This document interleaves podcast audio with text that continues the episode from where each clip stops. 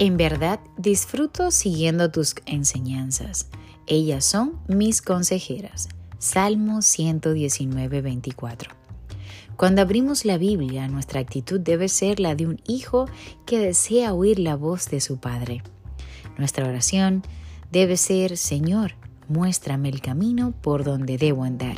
Oriéntame a lo largo del día. Necesito de tu consejo, por eso vengo a ti. Cuán importante es entender que al acercarnos a la palabra de Dios debemos pedirle que abra nuestros ojos para poder contemplar lo grande y maravilloso que es Él. Y entender que Dios está en control de todo lo que sucede en nuestra vida.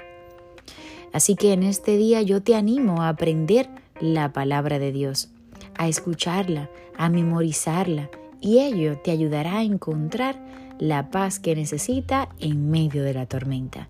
Va a ser tu dirección, va a ser tu faro, va a ser tu guía, va a ser tu luz. Y tú luego podrás iluminar a otros. Ay, ay, ay, poderosísima reflexión del día de hoy como cada día. Tenemos en nuestra mano la oportunidad de tener el consejo sabio del quien nos creó y el que nos va a dar la dirección correcta. Somos los arquitectos de nuestra propia vida, pero en las manos de Dios, siguiendo sus instrucciones.